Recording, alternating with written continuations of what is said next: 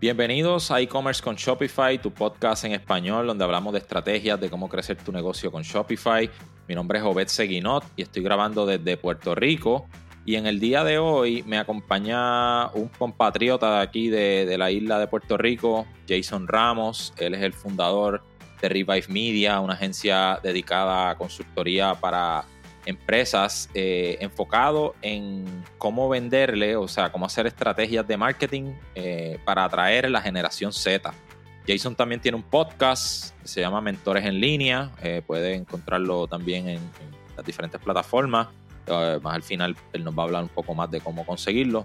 Pero Jason, gracias por acompañarnos, ¿cómo estás? Ove, el placer es mío, ¿cómo estamos? ¿Todo bien? Todo muy bien por acá, hermano. Ya tú sabes, en medio de todavía eh, de un poco del encierro, de, la cuarentena esta que, hemos tenido, ¿verdad? Para que, tener por, por, la amenaza esta del COVID-19, pero seguimos activos siempre. Eso es lo importante, gracias a Dios estamos en, en una economía que nos deja por lo menos pues, vivir y no hay que estar, gracias a Dios, saliendo y gracias a Dios pues no tenemos que estar arriesgándonos en estos momentos pero de eso vamos a hablar un poquito, yo creo.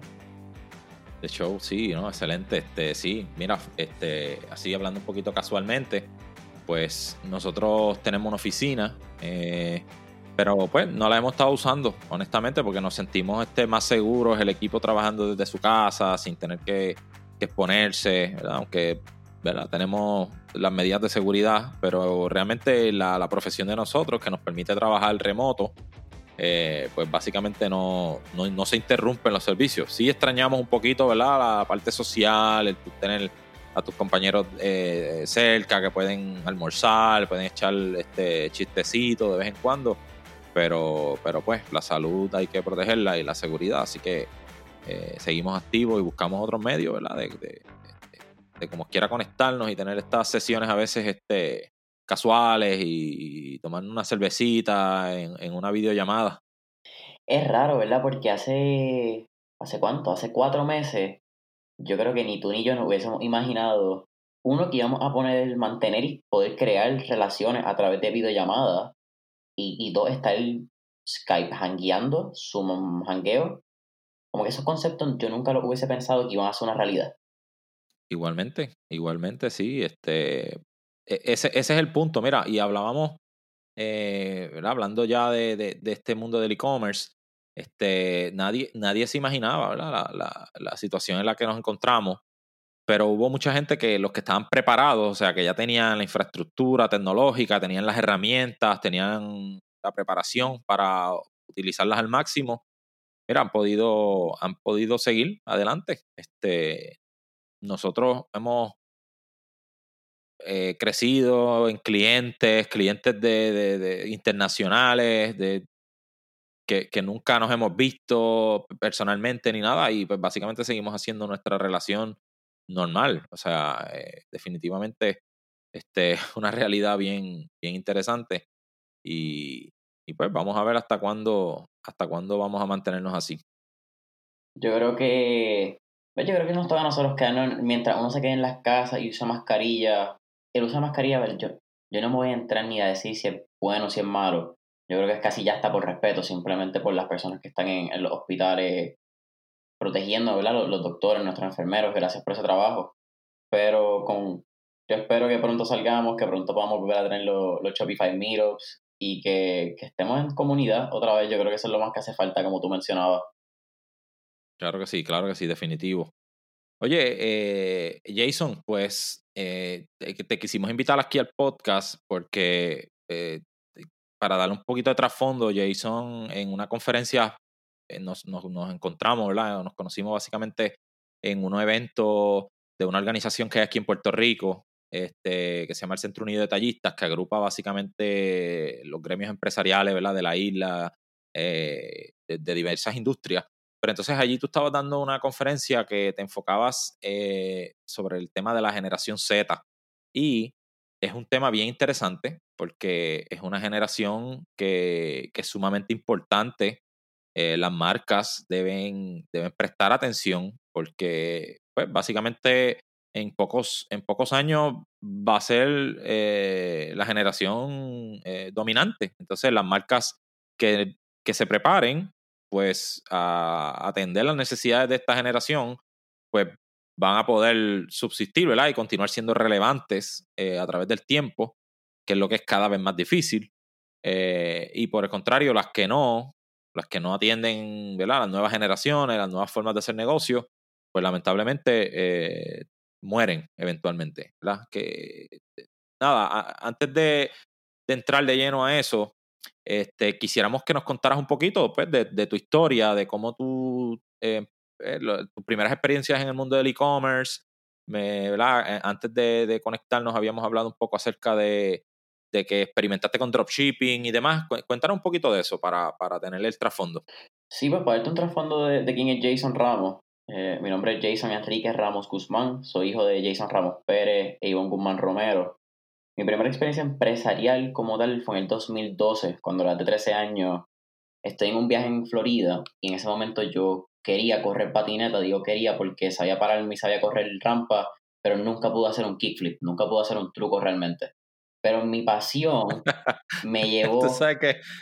Perdona que te interrumpa ahí porque me da, me da risa eso, porque a mí me pasó lo mismo. O sea, yo, el que corrió patineta, pues el Oli, famoso Oli, brincaste la, la, la patineta, pero el kickflip nunca me salió tampoco, así que me identifico contigo. Sí, y rampa me defendía, ¿me entiendes? Hasta 4, 5, 6 pies. No era esto de meterme al bowl de, de quebradilla o meterme al. de la aguadilla lo traté una vez, no fue tan malo pero tampoco era ahí un, pro. Pero esa misma experiencia me dio un, una pasión más allá de simplemente correr. En este viaje en Florida yo vi un skatepark cuando me di cuenta que ahí había marcas que en Puerto Rico no habían. Y ahí se me abre una posibilidad de, oye, si en estas marcas que tienen corredores pro, que ahora podríamos llamarlos nuestros influencers, en aquel momento tenían una presencia en Estados Unidos, ¿por qué no había una presencia en Puerto Rico?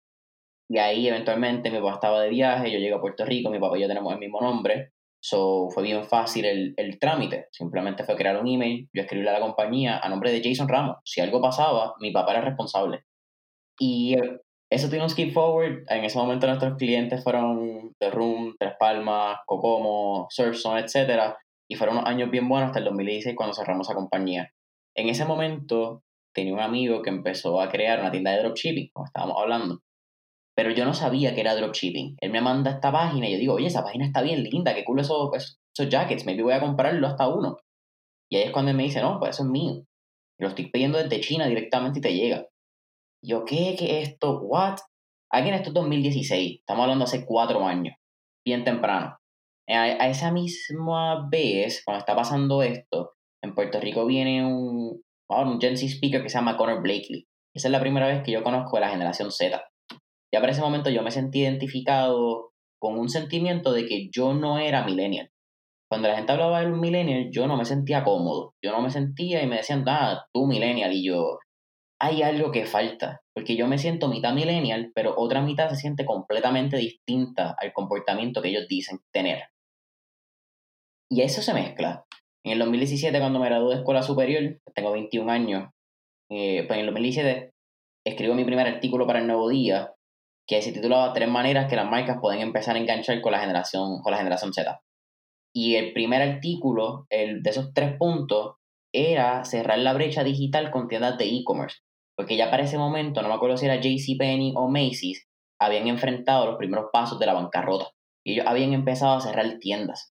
Y desde ese momento yo me di cuenta que mi generación quería una experiencia que en inglés podemos llamar digital, que el, el physical and digital gap que se une para crear una experiencia a la misma vez física, pero yo quiero que sea digital porque necesito tenerla. A mí no me vale a nivel de tiempo yo ir a, Plaza de las Américas para probarme una camisa que quizás nunca me voy a comprar.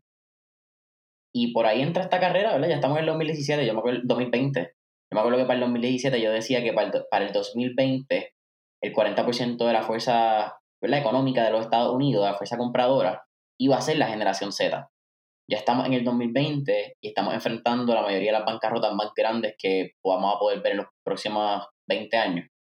Así es, así es. Este, mira, yo sabes que yo veía un, un individuo que era un futurista, ¿verdad? Le llaman a, este tipo un international speaker, este Gerd Leonard se llama, tiene un canal en YouTube bien interesante. Este tipo una vez dijo algo bien brutal, dice, mira, eh, la humanidad, y este video, o sea, yo lo vi hace como más o menos como cuatro o cinco años atrás, y él mencionaba cómo muchas fuerzas, ¿verdad? Van a motivar los cambios, pero sumamente drásticos. Este, no, se no se consideraba esta pandemia, que ha sido algo que ha acelerado por completo este, todos estos cambios. Pero él, él, hablaba de cómo en los próximos 20 años, ¿verdad? En aquel momento, estamos hablando de 5 años atrás, le decía, mira, los próximos 20 años nosotros vamos a ver más cambios en la humanidad que los que se han vivido en los pasados 300 años. O sea, el mundo está cambiando tan aceleradamente. Entonces tú mencionas ahorita 2016, pues mira, eso parece que fue el otro día, pero en el mundo en que vivimos, cuatro años cambian por completo la historia de, del mundo, los negocios este, y, demás. O sea, es como tú pensar, las empresas quizás 10, eh, 15 años atrás, eh, si tú te ibas 20 años atrás, probablemente no existían casi ninguna de las empresas que, que, más, más, grandes de hoy día, o sea, Facebook, Google, este, Amazon, eran quizás startups, este, y, y no, no, no eran, ¿sabes? Ni, ni existían, ¿verdad? No existía Spotify, no existía este, eh, Airbnb, o sea, es, es, inmenso cómo el mundo ha cambiado, ¿verdad? El mismo Shopify no existía hace 20 años y hoy día, ¿verdad? Ha cambiado los negocios de, del mundo entero, ¿verdad? De, de más de un millón y, deja que ve, llegue, ¿verdad? La próxima, los anuncios del, del, último quarter, que son los que yo creo que van a ser más interesantes, a ver cómo, cómo ese número de, de merchants de Shopify ha aumentado. Pero nada, te comento todo esto porque realmente el, mundo cambia tan rápido, ¿verdad? Como tú dices, y, y, y no hay, ¿sabes? Las marcas tienen que continuamente mantenerse innovando, innovando, pero de una forma obsesiva, mucho más de lo que, que, lo que tenían que hacer quizás 10 o 20 años atrás. ¿Qué tú opinas de eso? Mira, tú dijiste algo tan interesante ahora que, que, que una tangente, ¿verdad? Una nota al calce. Pero hace 20 años, Obed, nosotros estábamos enfrentando, o en todavía estábamos en la ola de lo que fue el dot-com bubble. Y te digo estábamos, yo tenía un año, yo, yo no viví eso. Históricamente conozco el dato. Pero hace 20 años lo que era el dot-com bubble significa que los .com estaban en un apogeo que la gente no pensaba que iba a ser sostenible a largo plazo. 20 años más tarde, si tú no tienes un .com, tú no estás en una economía del siglo XXI. es, es bien loco cómo en 20 años todo esto puede cambiar. Claro que sí. Y si tú miras este, las marcas tradicionales que fueron gigantes en, generaciones pasadas, o sea, y, oye, y mira, a mí me llama bien, me llama mucho la atención este, el caso de Sears, porque Sears eh, fue una empresa inmensa, ¿verdad? Empresas generacionales, de estas que llevan, qué sé yo, quizás un siglo eh, operando, este, creo yo, ¿verdad? Ya que, que esa gente eh, pasan de los 100 años desde sus inicios. Y, y, ellos eran los primeros que vendían por catálogo que si tú vienes a ver, el que vendía por catálogo este, era como una, una venta a distancia donde la persona tenía que mandar su cheque por adelantado antes de obtener el bien. Así que si tú vienes a ver, ellos entendían el concepto de, de lo que podía ser el e-commerce, ¿verdad? Digo, en, sus inicios. Si, si, si, tú miras, por ejemplo, hay unas leyes en los Estados Unidos que, que aplican el tema de los impuestos de venta, eh, ¿verdad? Del año 92, que, que hace poco fue que se, se, se, derrogó, por decirlo así, esa ley, pero decía que, por ejemplo, un, un, negocio que no tuviera presencia eh, física en un estado, pues no estaba obligado a cobrar impuesto de venta en ese estado. Si era que despachaba desde su, desde su hub. En, otro estado. ¿Qué pasa? Que eh, en aquel momento esa ley se hizo por las compañías que vendían por catálogo. Eh, fueron las que llevaron ese caso al, al, al, tribunal. Este, y posteriormente, pues ese fue lo que usaron de base por muchos años para que muchas marcas, eh, muchas empresas, el mismo Amazon, por ejemplo, si no tenía presencia física en Puerto Rico, pues ellos no estaban obligados a, o no te cobraban impuestos de venta. Entonces eso, ¿verdad? Creaba una desventaja entre los comercios locales y estos comercios de afuera, porque ellos no, no te cobraban el impuesto, mientras que acá localmente sí, y eso pues creaba una, una desigualdad, ¿no? En, la competencia. Pero para que tú veas que el mundo de la venta por catálogo creó básicamente el, la, infraestructura inicial sobre la cual entonces después se digitalizó eso y se convirtió en el e-commerce. Entonces, hubo empresas que lo que hicieron fue abandonar eso, básicamente, este, ese modelo que pudieron fácilmente transformarlo, ¿verdad? Con, sus centros de distribución, eh, capacidad de fulfillment, envíos y todo eso, ellos ya lo tenían eh, masterizado. Eh, cosas que, que, han cambiado. Sí, es que eso es lo, lo, mismo que tú dices, y quizás vamos a conectarlo con el mismo punto de, de esa conferencia del CEUD, que fue donde nos, nos, conocimos. Esa conferencia yo dije que las cosas no, ¿verdad? Cuando hablamos de generación Z, yo estaba hablando de, de las diferencias que antes era un, un correo físico, ahora un email. Las cosas no cambian y no se crean, las cosas se transforman. Y es lo que ha pasado, porque es lo que seguimos. La venta de catálogo físico ahora pasa a una venta digital. Así es, así es. Oye, y, y, ahorita mencionaste un poco el tema del dropshipping, este, y, y, me gustaría saber, ¿verdad? Un poquito más cómo, qué, o ¿qué tú crees del, del dropshipping? ¿Cuál es tu, cómo tú lo ves ese modelo de negocio?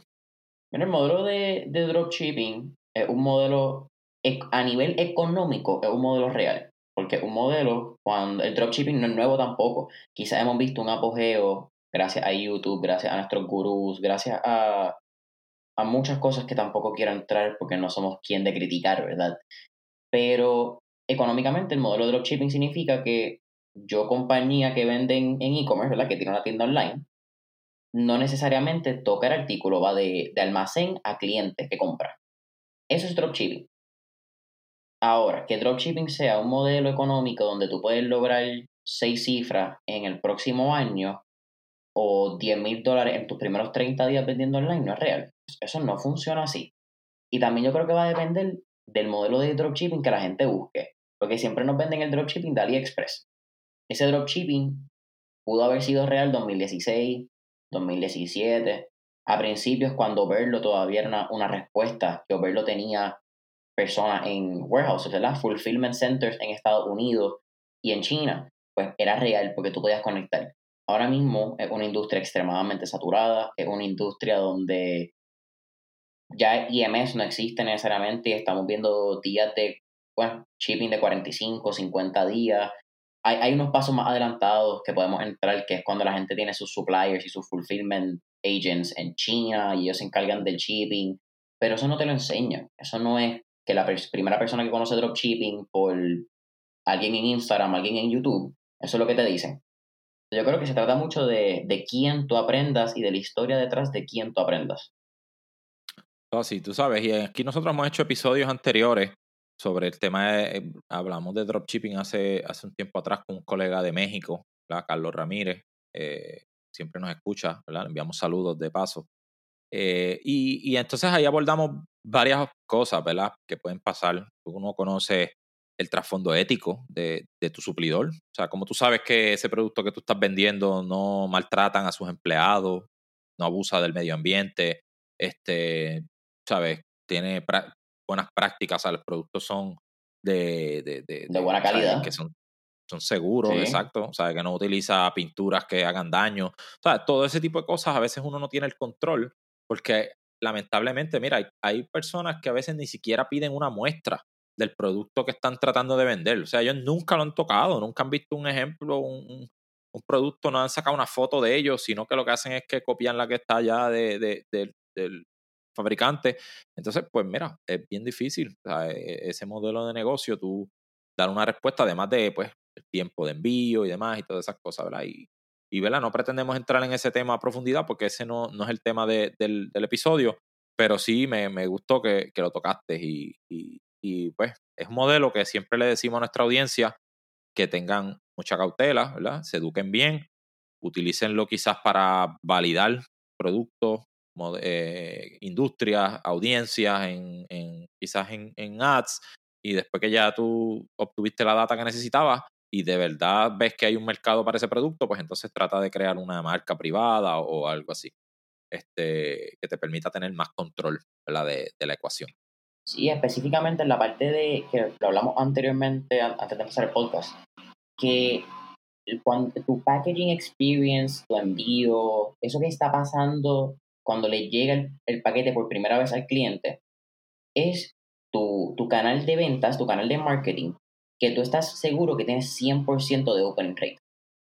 En Instagram el porcentaje de vista es 2-3% si eres un experto y le estás metiendo con, con ads.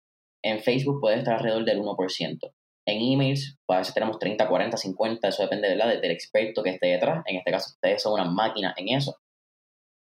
Pero tu experiencia de paquete es siempre 100%. Así que más vale que eso que tú estés haciendo tenga un propósito, tenga un valor, porque ahí es donde tú puedes crear una verdadera diferencia entre una venta y un cliente. Eso es así, mira, y qué bueno que tocas ese tema. Es uno de las, bien interesante lo que le llaman el unboxing, eh, si tú buscas en. Buscamos en YouTube, buscamos en, videos de eso, hay millones de videos de experiencias de unboxing. Estas experiencias las personas, eh, ¿qué pasa? Cuando las graban, las comparten en las redes sociales, se está convirtiendo en un marketing orgánico brutal. O sea, de que, de que a veces es inigualable el mensaje que puede llegar porque es alguien, un tercero, hablando de ti hablando del producto, mostrando esa experiencia de abrirlo. Oye, y, de veras que, como tú dices, 100% de open rate, pues todo el mundo abre su paquete. Así que, ¿y qué, recomendaciones, hablando, siendo más específico, qué, experiencia tú crees que, son buenas ofrecer en el momento de empacar el producto? Mira, algo que a mí siempre me me ha llamado la atención de marcas cuando utilizan el momento de unboxing son las cuando utilizan tarjetas de, agradecimiento, pero cuando le ponen el nombre de la persona. Cuando tú hay, por alguna razón, ahora con la digitalización, hemos perdido el valor de lo que es físico, de esa escritura, de, de tu ver quizás hasta una letra fea. Eso, que eso siempre lo puño, Del puño y letra, el puño y letra, como dice ahí en, en, una, en una cartita, exacto. Y eso tiene un valor, eso, eso le da personalidad.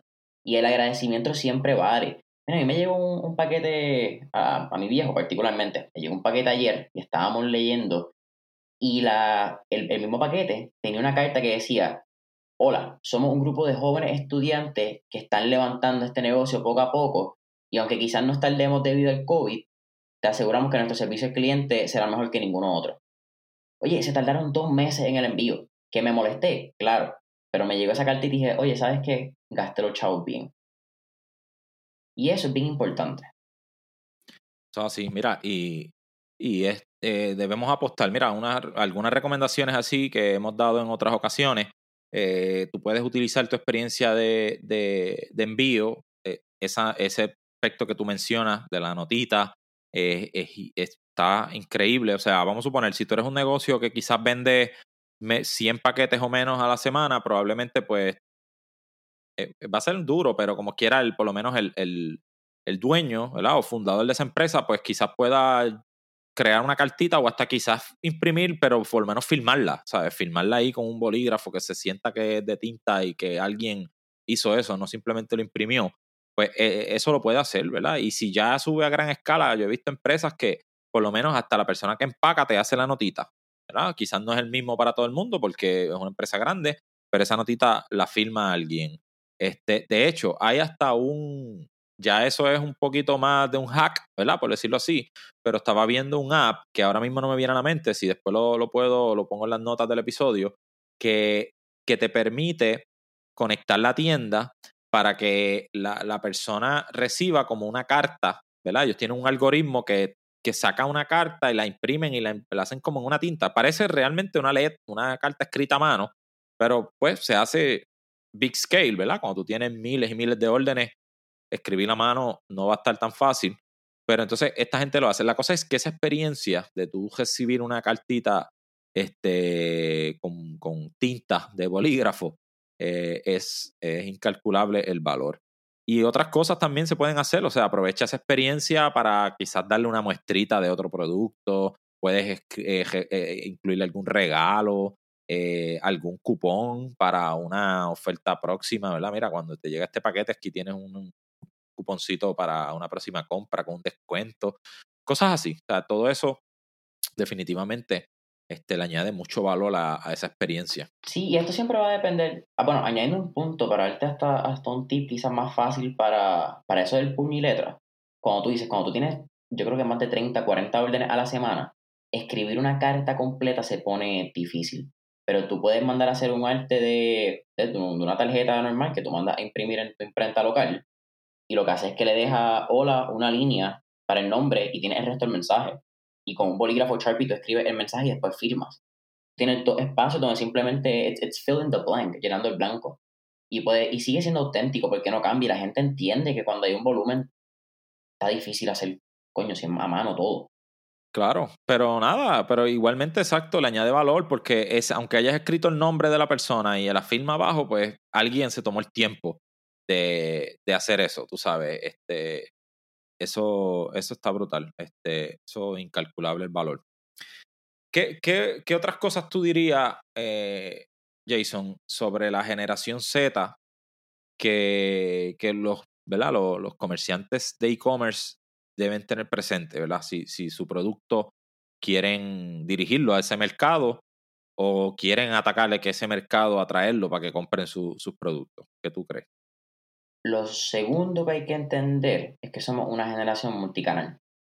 Somos una generación que lamentablemente, aparte de tener un attention span más corto que el de la generación Y, que son los millennials, ¿verdad? La Y, nosotros tenemos un attention span de lo que la gente llama. Un goldfish attention span, de 3.5 a 6 segundos en enganchar.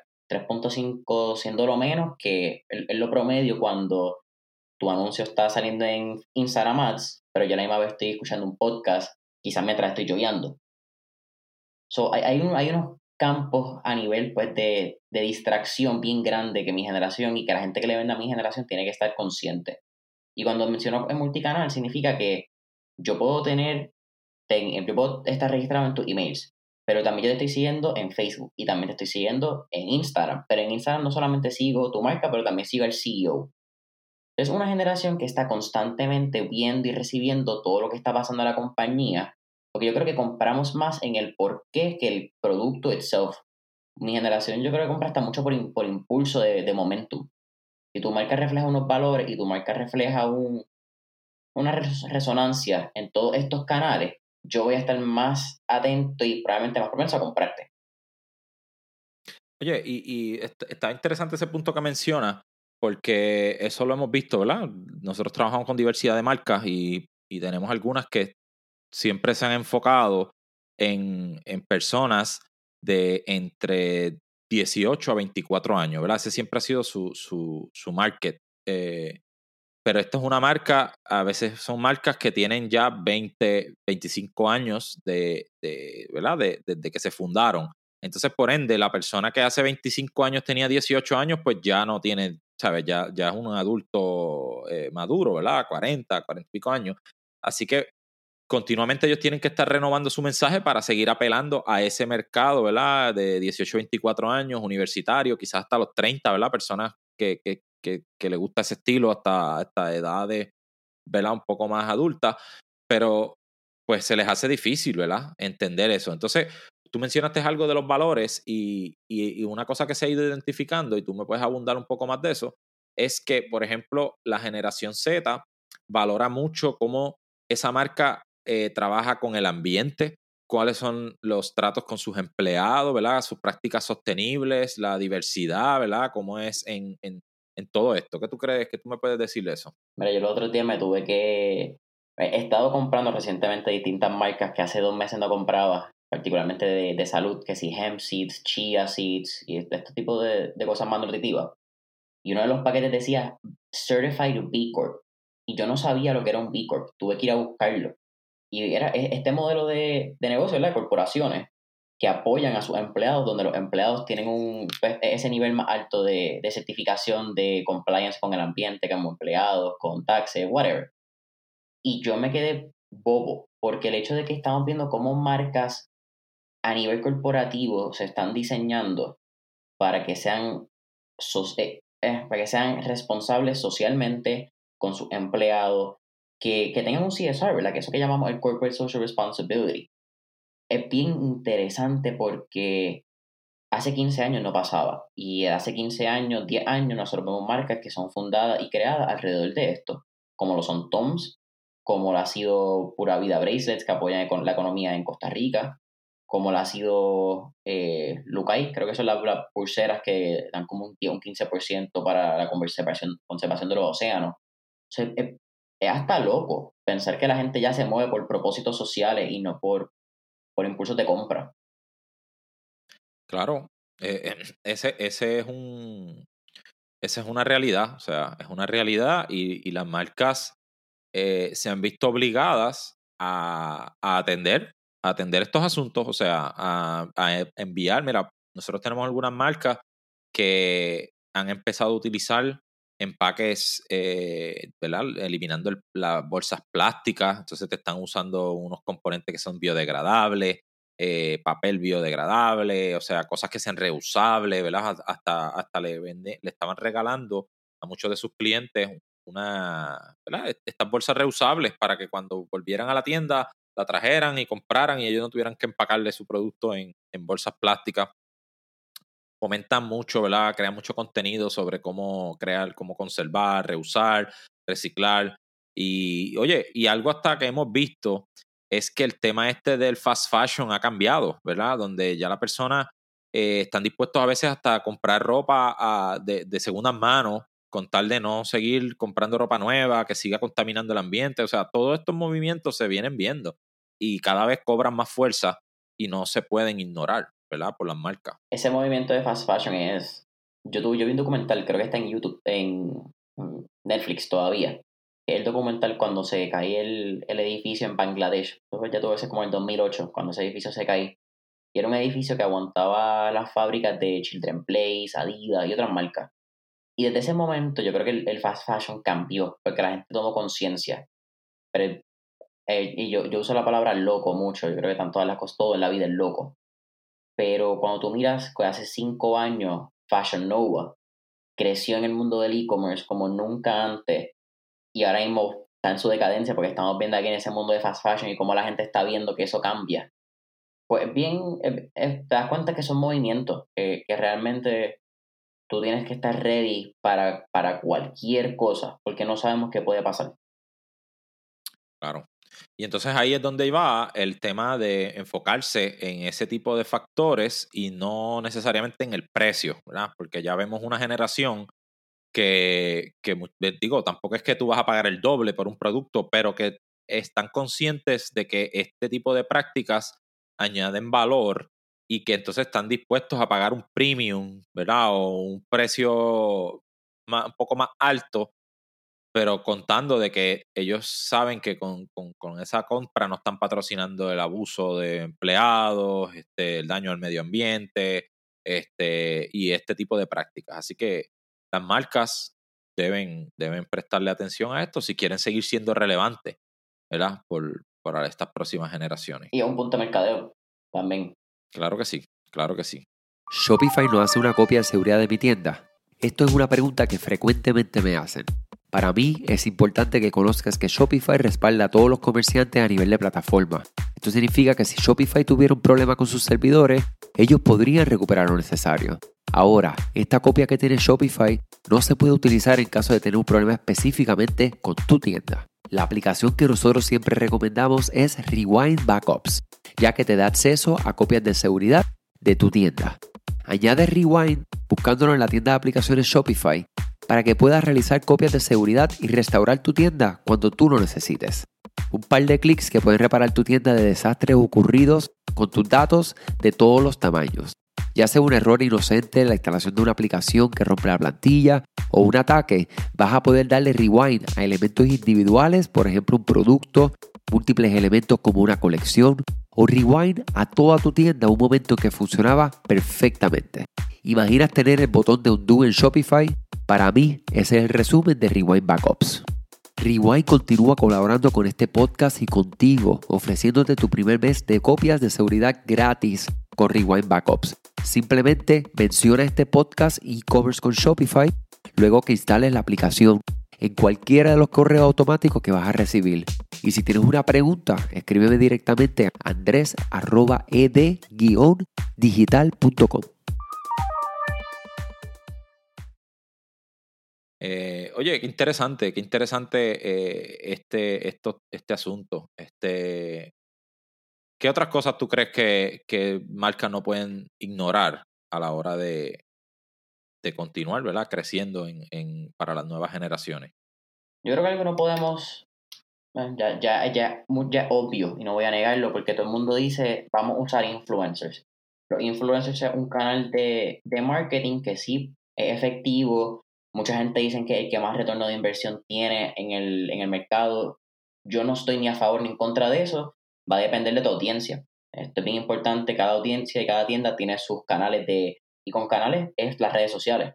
No, la, no todo el tráfico de todas las tiendas pueden ir por Instagram. Gente que tiene Instagram, gente que tiene Pinterest, gente que es una dura en Facebook y gente que convierte todo eso a email marketing, que es otro canal. todo esto va a depender. Pero los influencer marketing para compañías que están buscando atacar la generación Z, que ya no tenemos que usar influencers de más de 10.000, de más de 15.000, de más de 40.000. Ahora estamos viendo tendencias de, antes lo llamaban micro, que eran influencers de menores de 5.000 Ahora estamos llamando nano influencers, que son menos de mil. en vez de hacer una campaña de influencers donde tienes que pagarle 150, mil, 150 dólares a un influencer que tiene 40 mil followers, puedes quizás enviarle 10 productos de que no tiene que ser tu producto más caro, puede ser un detalle, puede ser un producto que tú sepas que económicamente hace sentido a 10 influencers entre 1000, 1500, 2000 followers y va a poder haber un retorno de inversión que yo no lo miro necesariamente al principio como un ROI financiero, que es Return on Investment, yo lo miro como un ROI social, que es Return on Interaction. Oye, y es interesante porque pocas veces en este podcast hemos hablado de ese tema de los influencers, que, que yo creo que es un tema eh, sumamente relevante porque muchas marcas eh, pues, están apostando a esto y mencionaste unos puntos bien interesantes, ¿verdad? Eh, anteriormente las personas se enfocaban en buscar un influencer de un millón de followers y, que te cobran a veces un montón de dinero por, por, ¿verdad? por, por hacerte un post. Este, y entonces, pues no necesariamente eso. Otra cosa que no sé si tú quieras abundar un poco esto, pero qué, qué tipo de, de, cautela deben tener, ¿verdad? Porque esto ha creado una industria de gente que se dedica a inflar, ¿verdad? Por decirlo así, o, a toda costa crecer sus bases de seguidores con tal de conseguir marcas que estén dispuestos a ¿verdad? hacer los famosos collabs, colaboraciones con ellos. Pero, ¿tú crees que deben enfocarse únicamente en los seguidores que tiene esta persona o hay otros factores que son buenos tomar en consideración? El secretito de esta parte va a ser que ustedes van a entrar a la IG Blade, ¿verdad? Como Instagram IG Blade y van a poder ver ahí si ustedes ponen el username de la persona van a poder ver no solamente los followers, van a poder también ver el porcentaje de engagement, ¿verdad? Que es el porcentaje de interacción en el perfil. A la misma vez que también van a poder ver cuántos seguidores están cogiendo esas personas por día, que es una tendencia, te, te muestro un poco más de datos. Y yo soy bien claro que a mí me gusta lo que es el Data Driven Marketing, especialmente con Instagram. Instagram es una plataforma que nosotros podemos pedirle al influencer, enviamos un screenshot de tu data si influencer no está dispuesto a enviarte screenshots de tu data, es un influencer que a mí me levanta una bandera. Porque si tú quieres trabajar conmigo, yo voy a ser transparente contigo qué es lo que te voy a dar y cómo vamos a tener trato. Pero yo necesito que tu influencer también entienda que esto es una relación donde yo estoy no solamente poniendo en riesgo mi dinero, pero hay una imagen, hay unos valores, hay una reputación de marca que hay que tener mucho cuidado. Y yo creo que eso pasa también ahora que estamos viendo con influencers grandes que ha pasado en, y no quiero tocar en el tema porque no, no es relevante, pero con los movimientos de Black Lives Matter en Estados Unidos, que se ha convertido internacional, hemos visto muchos influencers que de momento han dicho, ah, no, eso no me gusta, esto no es como esto. Y no solamente se afecta al influencer, pero se afectan las marcas que están relacionadas y que apoyan a esos influencers. O hay que ser bien consciente que, que una relación con un influencer, ya cuando tenemos marcas más grandes o cuando estamos empezando, eh, es casi un matrimonio. Sí, es importante eso, ¿verdad? Tomar en cuenta, porque ese influencer se convierte básicamente en un portavoz, un portavoz de, de, la marca, y pues tú no quieres estar apoyando a alguien que vaya en contra de los valores de tu marca, o sea, no, no haría sentido ¿verdad? para tu audiencia, al contrario, podría tener hasta un efecto negativo. Por eso es que a veces uno ve que esas marcas, cuando hay personas o ¿verdad? celebridades o algo que endosan X marca y, y se meten en algún escándalo, pues muchas marcas empiezan rápido a, cortar los lazos con estas personas, ¿verdad? Para, para no verse eh, afectados, ¿verdad? A gran manera con, con esto. Oye, y fíjate, algo que quería añadir, y es algo que compartió este, una de las, ¿sabes? Tú sabes, eh, Jason y yo hemos compartido muchas veces sobre la comunidad que existe en Twitter de este mundo del e-commerce eh, y, DTC, ¿verdad? Que es el, el, Direct to Consumer o directo al consumidor, como se conoce en inglés, pues eh, existe una comunidad sumamente eh, grande, interesante, ¿verdad? Porque comparten muchísimo contenido. Y algo que estaba compartiendo un fundador de una agencia bien prestigiosa en los Estados Unidos, eh, se llama Taylor, la agencia se llama Common Thread Collective, trabajan con empresas que tengan presupuestos altos en publicidad digital. Entonces, algo que estaba compartiendo él bien interesante sobre los influencers es que él decía que tú no debes contratar los influencers para distribución del mensaje, sino para la creación del contenido. Entonces, mira qué interesante. Él dice, yo contrato influencers para que me creen contenido y yo me encargo de distribuir el mensaje a través de ads. ¿eh? Este, no, no que enfocarme en que ellos, porque tengan X cantidad de seguidores, lo van a hacer, porque la realidad es que el alcance orgánico de, tú tienes un millón de seguidores, pero el alcance orgánico es bien poco, así que al final realmente tú no estás llegando a ese millón de personas.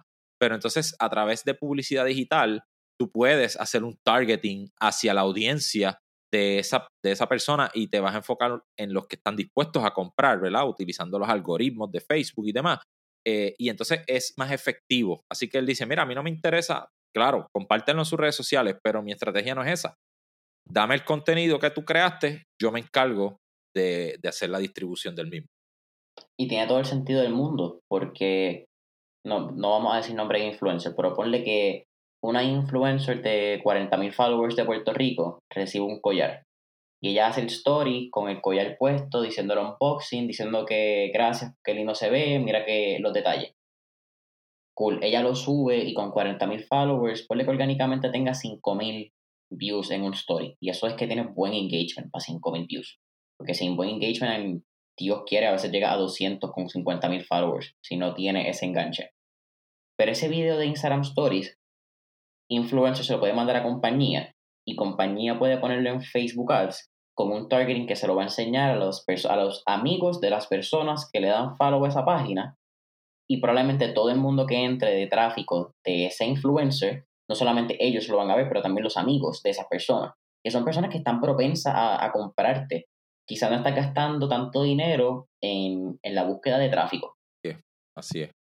Sí, de, veras, aquí hay muchas cosas, ¿verdad? Muchas estrategias eh, que, deben hacer. Si miramos personas que han sido exitosas eh, o marcas que han sido exitosas en esto del influencer marketing, quizás podemos mencionar a Gymshark, que ellos en su historia dicen que, ¿verdad? Como empezaron fue enviándole cosas a esta gente fisiculturista y que hacía muchos videos de workouts y todo demás. Y después entonces hasta ellos cogían a esos, esos, esa gente y se las llevaban a, eventos, ¿verdad? Si iban a hacer una feria, en vez de hacer una feria aburrida con solamente los vendedores de la marca, vamos a traer a todos estos influencers, la gente corría a conocerlos porque tenía la oportunidad ahora de conocerlos en persona a, estas micro celebridades, ¿verdad? Porque son famosos dentro de, su, de sus entornos. Y oye, eso eh, se le atribuye que eso fue la gran parte del éxito inicial que, llevó a Gymshark a ser lo que es hoy, que es una empresa que factura más de 300 millones de dólares al año. Es que, que se le cae el website cuando sacan colecciones y para que se caiga un website de Shopify tú necesitas tráfico. Que alguien que podemos decir ahí es Jeffree Star también. El Jeffree Star ha sido algo bastante impresionante dentro del mundo de influencers con su propia marca. Sí, definitivo. Oye, y ahora que tú mencionas eso, ¿verdad? Para aclararle aquí unos detalles para la audiencia, eh, eso, fue un, eso fue un suceso que, pasó, ¿verdad? Este, este influencer masivo del mundo del maquillaje, eh, creó una colección nueva y, y, fue tanto y tanto y tanto. O sea, Shopify tiene un bandwidth ilimitado, ¿verdad? En términos generales.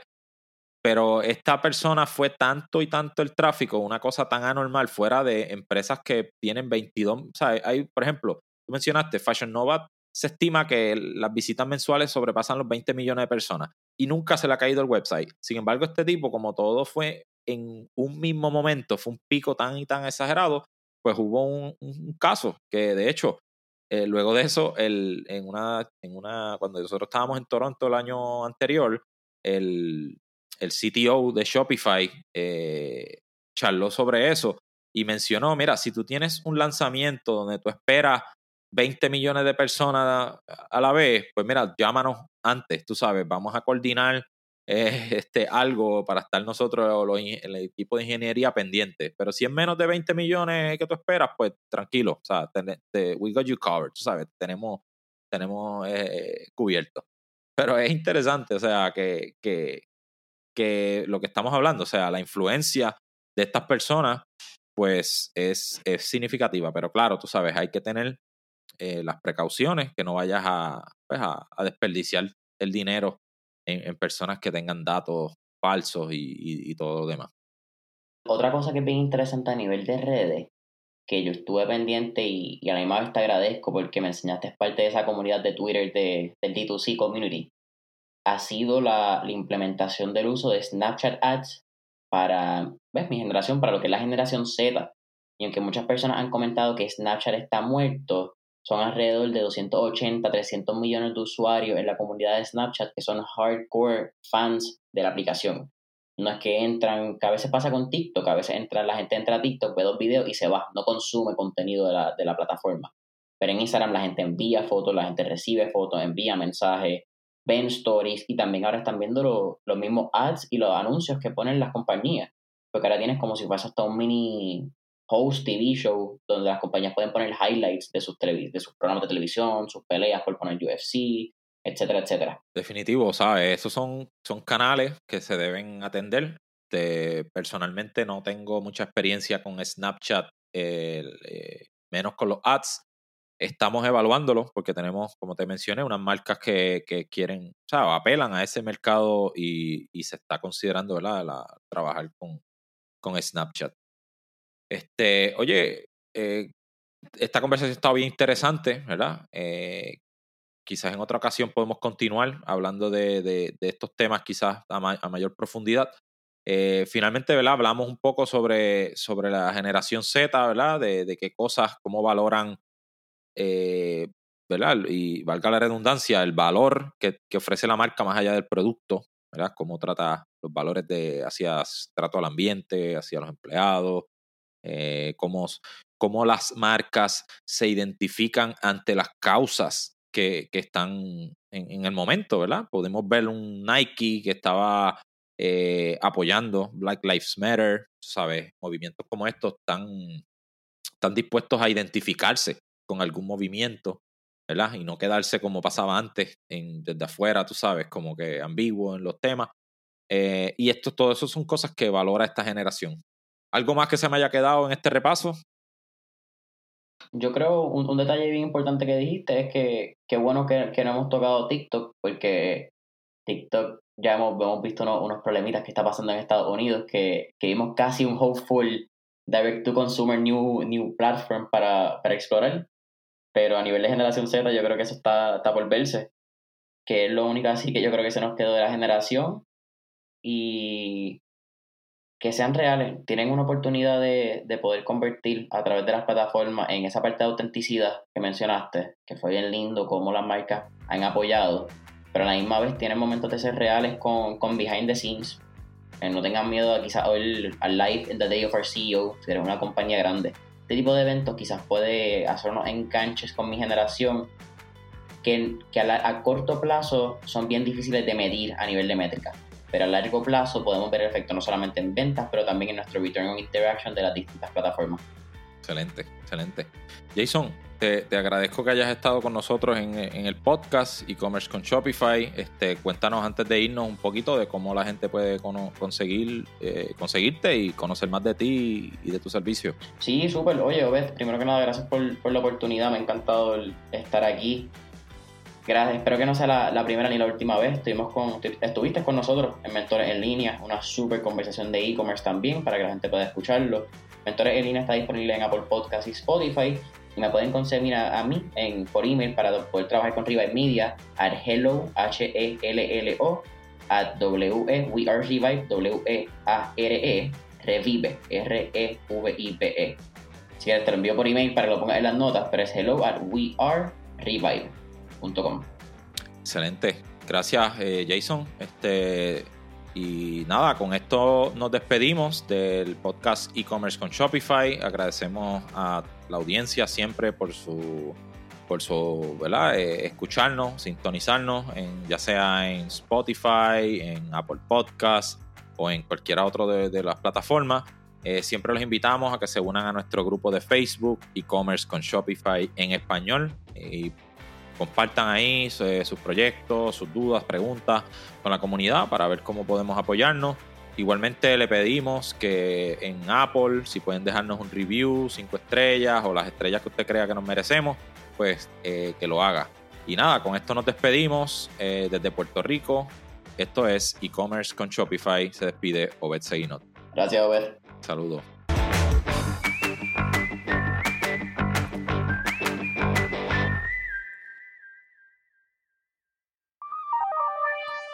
Este episodio es traído a ustedes gracias a la colaboración de Rewind. ¿Sabías que Rewind es la aplicación de copia de seguridad con mejores reviews en la tienda de aplicaciones de Shopify?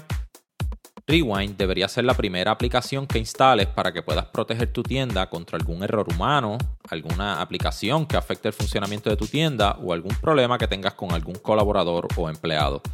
Las copias de seguridad no deberían ser algo por lo que tengas que preocuparte. Por eso te invitamos a que comiences tu prueba gratuita hoy. Cuando recibas tus mensajes de bienvenida luego de instalar el app, menciónale este podcast y vas a recibir este primer mes gratis.